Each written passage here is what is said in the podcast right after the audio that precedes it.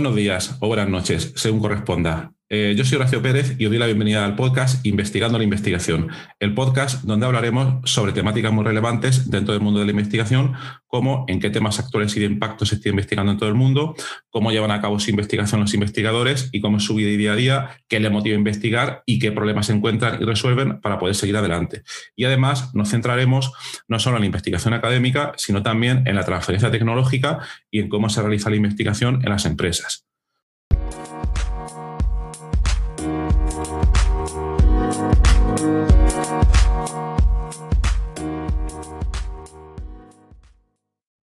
Hoy os quiero comentar eh, cómo surgió este podcast. Os puedo asegurar que yo en ningún momento tenía pensado crear un podcast, no es algo que me hubiera planteado nunca, pero un día surgió casi sin darme cuenta, la verdad, y me parece que es algo que me está aportando bastante y entonces os voy a comentar muy brevemente en este episodio bastante corto por qué lo he hecho. Porque además, eh, otra cosa que me parece bastante importante y útil es contar los proyectos en abierto para que los oyentes, los seguidores, la gente que escuche este podcast eh, practique también esta habilidad al contar los proyectos que uno desarrolla en abierto. Siempre puede obtener feedback de los demás y eso le puede ayudar a mejorar bastante pues, el alcance del proyecto, cómo evoluciona, etc.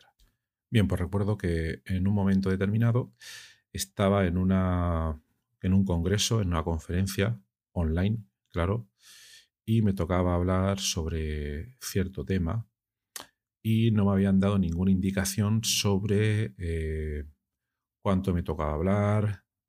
Lo único que sabía era el tema. Brevemente tenía que hablar sobre, sobre patentes. No me habían comentado ninguna cosa más. Y bueno, eh, como no me decían nada, pues apunté en mi cabeza, muy importante esto en mi cabeza, algunas notas sobre lo que iba a decir y pensé, bueno, cuando llegue el momento y dependiendo de lo que cuente el oyente anterior, pues ya veré lo que cuento yo. Así mismo, sin ningún problema. No había que preparar diapositivas porque no me habían dado ninguna, ninguna instrucción. Entonces esperé a que llegara el momento y lo que sucedió es que a mí me tocó el primero. Vaya, eso no, no me lo esperaba, ¿eh? pero bueno, me tocaba a mí el primero y empecé, empecé a hablar. No me habían dicho ni el tiempo que tenía que dedicar ni nada de eso. Entonces pensé, bueno, no me quiero extender mucho, voy a dedicar eh, dos o tres minutos como mucho a comentar mis ideas, mis consejos, mi experiencia sobre eh, cómo desarrollar una invención y cómo patentarla. Bueno, pues ¿qué fue lo que pasó? Que como no me había preparado absolutamente nada y no tenía ni idea de cuáles eran eh, las condiciones en las que tenía que hablar, pues me salieron dos o tres ideas muy poco elaboradas y luego llegó el siguiente ponente y bueno, eh, dedicó, creo que fueron 10 o 15 minutos. Fue una exposición un poco demasiado larga, diría yo, pero claro, como no nos habían dado indicaciones. Y bueno, fue una exposición un poco más estructurada. Se lo había preparado bastante, bastante bien. Y había preparado también diapositivas. Entonces, bueno, creo que se excedió un poco, un poco más de, de la cuenta. Pero bueno, y luego llegó otro ponente más y otra serie de ponentes que siguieron un poco, pues, pues la misma tónica. Entonces yo me quedé un poco, un poco preocupado. Bien es cierto que la organización nos podría haber dicho, nos podría haber dado algunas normas sobre cómo preparar esto más en detalle, lo que teníamos, la extensión de lo que teníamos que decir, pero yo no me había preparado nada. Y entonces mi exposición fue un poco un desastre y me quedé entonces un poco pensativo. Y dije, Horacio, eh, cuando no tienes las diapositivas delante, eh, mm, y no te preparas nada, improvisa está muy bien, pero no debes dejarlo a la, improvisación. Y me quedé un poco mosqueado conmigo mismo y ya pues lo, pues lo guardé ahí. Hasta que unas semanas más tarde tuve mm, una situación parecida y volvió a pasar. Y volvió a pasar. Y entonces dije, esto no me vuelve a suceder. A partir de ahora, lo que tengo que hacer es organizarme muy bien, en, aquellos casos que no vaya a utilizar diapositivas para hacer una exposición de ideas de la manera más fluida posible.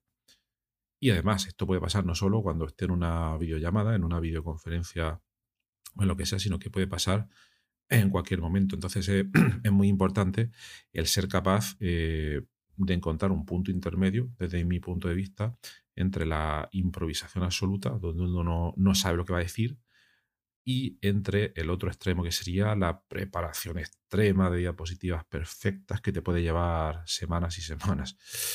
¿Vale? Ese punto intermedio era el que yo me había planteado alcanzar. Y entonces lo más lógico, dije, bueno, pues es muy fácil. La próxima vez te tienes que preparar un guion y tenerlo delante, ¿vale? Con lo que quieras contar. No tiene ningún misterio. A tu, a tu altura eh, no deberías tener ningún problema en hacer esto.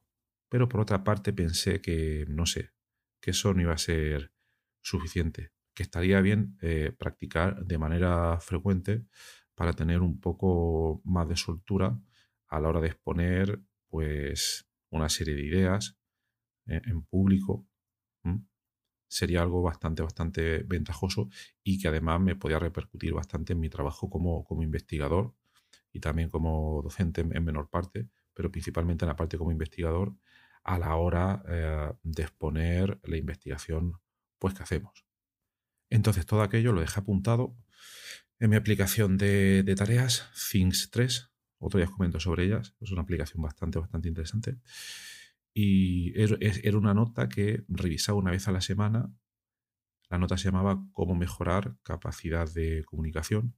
Y entonces, bueno, le iba expandiendo, iba añadiendo cosas, quitando cosas, etcétera. Pero algo comenzaba a formarse ahí. Algo me decía que era algo que tenía que avanzar yo en esa dirección para mejorar las capacidades pues, de comunicación. Eh, al mismo tiempo, en ese periodo, esto estoy hablando de entre eh, diciembre de 2020 y febrero de 2021. En ese periodo, bueno, yo eh, desde que acabó el confinamiento en España, pues dediqué bastante esfuerzo en salir a hacer deporte, en salir a correr. Y corría pues unas tres veces por semana, uno o diez kilómetros cada vez aproximadamente. Y ese tiempo lo aprovechaba bastante para escuchar podcasts y encontré, vamos, una gran cantidad de podcasts bastante interesantes. Nunca había sido oyente de podcasts y me empezó a interesar bastante el género de podcast de investigación, donde entrevistaban a investigadores, donde otros investigadores exponían sus trabajos. Y una vez pensé, de esto que piensas así, pero que sabes que no vas a hacer, ¿y por qué no hago yo lo mismo? Pero dije, no, ah, no tengo tiempo, no me interesa, no sería bueno haciéndolo, etcétera, etcétera. Y ese era un pensamiento recurrente. Volví a irme a correr, volví a pensarlo muchas, muchas, muchas veces. Pero decía, no, no tengo tiempo. Hasta que al final la excusa para mí era que no tenía ese tiempo para hacerlo. Pero un día, esto debió ser a, mediados de febrero de 2021, dije, vamos a ver, eh, tengo este problema de que debo mejorar la comunicación, entonces todo el tiempo que invierta en esto, de una manera razonable, claro, pienso que va a ser útil para mejorar esas habilidades. Entonces, ¿por qué no lo pruebo? ¿Mm? ¿Por qué no pruebo hacer yo mismo un podcast? Además, que lo que veo y hecho falta en otros podcasts de investigación es que se trata poco la vida de los investigadores, cómo investigan. También se trata poco el tema de la transferencia tecnológica, y es un tema bastante importante, porque lo que veía es que habían podcasts que iban al extremo de investigación puramente académica o al otro extremo más de startups, desde que ya se crea la startup hasta que avanza, pero no había un punto, un punto intermedio. Así que una idea iba dando vueltas en mi cabeza y dije, ¿por qué no hago yo lo mismo? ¿Por qué no creo yo un podcast e intento encontrar ese punto medio? Pero ¿por qué quiero encontrar ese punto medio? Porque me gusta. No por satisfacer a ningún público, sino simplemente porque me gusta exponerlo. Entonces, si empiezo a trabajar en ello, en crear un podcast de esta serie de categorías, me forzaré a entrevistar a esos investigadores, a trabajar en eh, cómo comunicar mejor esas noticias de investigación. Entonces, no será un esfuerzo, un esfuerzo en balde. Otro tema sería de dónde se acaba ese tiempo, pero bueno, eso es otra historia. Entonces, un día, después de darle mucha vuelta, volver a esto, siempre decía, no, no tengo tiempo, no, no tengo tiempo, no, no tengo tiempo. Una tarde mm, estaba en el parque con, con mis hijos y mientras ellos estaban en, columpiándose y corriendo por aquí y por allá, dije, hoy ha llegado el momento, hoy lo hago, voy a empezar ese podcast. Es de este tipo de cosas que se te ocurren de golpe y que tienes la sensación de que ha llegado el momento y que lo tienes que hacer. Pero ahí me volvió, bueno, digamos que volví a encontrar otro problema y dije, pero ¿cómo voy a hacerlo? No tengo tiempo ahora de aprender los software que haya que utilizar, los micrófonos, etcétera, etcétera. No me da la vida. ¿Cómo? Voy a dejarlo. Pero hice una búsqueda rápida dentro de, del móvil, del iPhone, y encontré que hay una aplicación que se llama Anchor, Anchor, para los españoles, que permite de golpe hacer todo el proceso.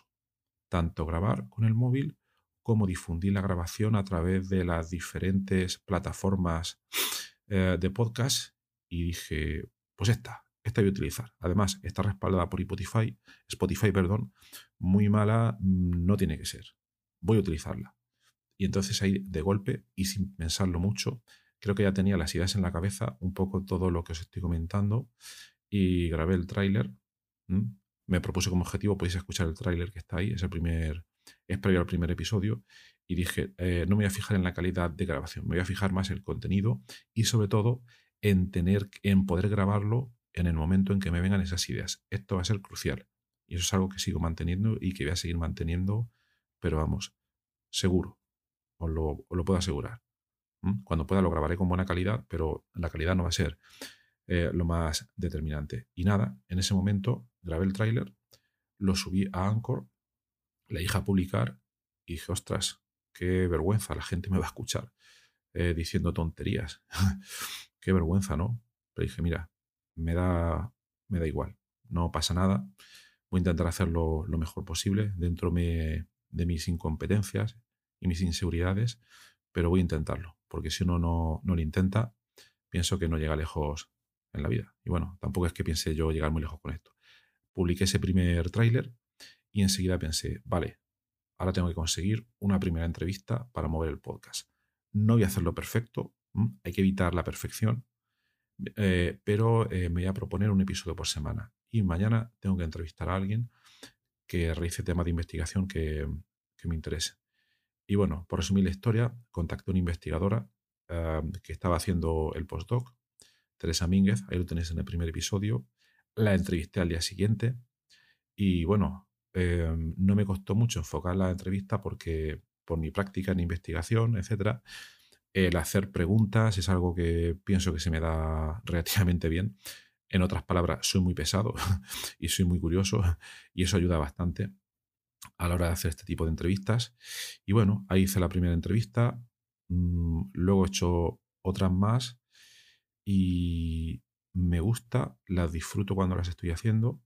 Por lo que he hablado con otros oyentes del podcast, también algunas eh, mm, entrevistas les resultan interesantes y todavía me cuesta un poco encontrar el punto entre que la entrevista puede eh, ser, de interés para todo el mundo y luego encontrar una capacidad divulgadora, porque a veces me doy cuenta de que nos metemos muy a fondo en los detalles de la investigación y la gente que lo está escuchando pues se pierde. Esto es algo que voy a intentar solucionar un poco en los próximos episodios. Pero bueno, eh, y luego a partir de ahí también empecé a em, programar contenidos de las investigaciones que hacemos nosotros en, nuestro grupo, de ideas que me rondan en la cabeza, que espero que puedan ser útiles para, la audiencia. Pero lo que estoy observando es que eh, todavía tengo muchísimo, muchísimo, pero de lejos, muchísimo que mejorar. Eh, totalmente claro, ¿eh? no, no, no pasa nada. Y pienso que lo importante aquí es el proceso, es seguir trabajando para poder mejorar cómo exponer esas ideas, pienso que es la principal ventaja pues, pues, del podcast. Entonces, nada, no os quiero, no me quiero extender más, no os quiero aburrir, si no va a ser un episodio demasiado largo. Y bueno, otra novedad que para esta tercera temporada, quería comentar todas las novedades, todas las novedades de golpe de esta tercera temporada, pero prefiero ir mm, comentándolas poco a poco me he propuesto como objetivo para este año entrante, a lo mejor estoy dando cuenta ya, pero es publicar cada día, publicar cada día episodios cortos. Un promedio de unos 10 minutos. Voy a ver si lo consigo, excepto luego las entrevistas, que ahí no voy a tener corte, 30 minutos, 60 minutos, y que esas irán, pues intentaré hacerlo una vez a la, a la semana, cada dos semanas, cuando pueda ser, ¿vale? Pero sin obsesionarme. Voy a intentar eso, un episodio diario, y en esos episodios eh, una novedad va a ser que ahora le voy a dar más peso, eh, voy a comentar cualquier línea de investigación que vea interesante, ciencias sociales, humanidades, ingeniería, etcétera, etcétera, pero también eh, voy a volcarme un poco más, voy a centrar un poco en la investigación que hacemos en nuestro grupo y en áreas afines, es decir, bioinformática estructural, computación de altas prestaciones, machine learning, bioquímica, descubrimiento de fármacos, etcétera. ¿Por qué? porque por una parte eh, comunicar lo que hacemos y luego segunda eh, voy a intentar forzarme eh, todos los días leer un paper porque es algo que tenía bastante bastante abandonado leer un paper que me parezca relevante ya sea de mi campo de investigación o de otros campos afines o de otro campo cualquiera y hacer esfuerzo por resumirlo eso pienso que me puede ayudar bastante a mejorar la capacidad de, pues, de comunicación y bueno, lo dejo aquí ya. Espero que este proceso, el contarlo, os haya resultado interesante. Os animo a que lo hagáis también. Y si os puedo dar un consejo es que eh, no intentéis ser perfectos, solo que seáis constantes, por una parte, y por otra, intentad de alguna manera obtener el feedback de la audiencia. Eso os puede hacer que mejoréis muchísimo y que ese feedback no venga de amigos. ¿Vale? Si no, van a decir que lo estáis haciendo muy bien o van a dar una palmadita en la espalda, pero aquí lo importante es que os digan lo, que hacéis mal, dónde tenéis mejora, que os sugieran cómo poder mejorarlo, etcétera, etcétera. Bueno, pues lo dejo aquí. Muchas gracias por escuchar y espero que os sirva y que hagáis también vuestro propio podcast. Thank you. Gracias por estar ahí y por escuchar este podcast. Eh, os recuerdo que en la nota del episodio tenéis los detalles sobre muchas de las cosas que hemos hablado hoy y también un formulario donde si quieres puedes opinar sobre el podcast, para bien o para mal, como quieras, estás en todo tu derecho y también sugerir si quieres un próximo entrevistado o tema que está relacionado con la investigación, claro, pues tu opinión me parece muy importante y tanto a mí como a toda la audiencia de este podcast que, que va creciendo y que va contando muchas cosas interesantes. También comentar que si te interesa alguna de las técnicas que hemos hoy de manera muy breve en el podcast. Me puedes contactar directamente y te puedo dar más detalles. Y por último, si te ha gustado, te agradecería muchísimo que lo recomendases a quien veas que le puede interesar y difundirlo por las redes sociales o donde sea. Y nada, y si estás en Apple Podcast, eh, pues ponernos ahí cinco estrellas o cuatro como quieras. Siempre viene bien. Muchas gracias. Hasta luego.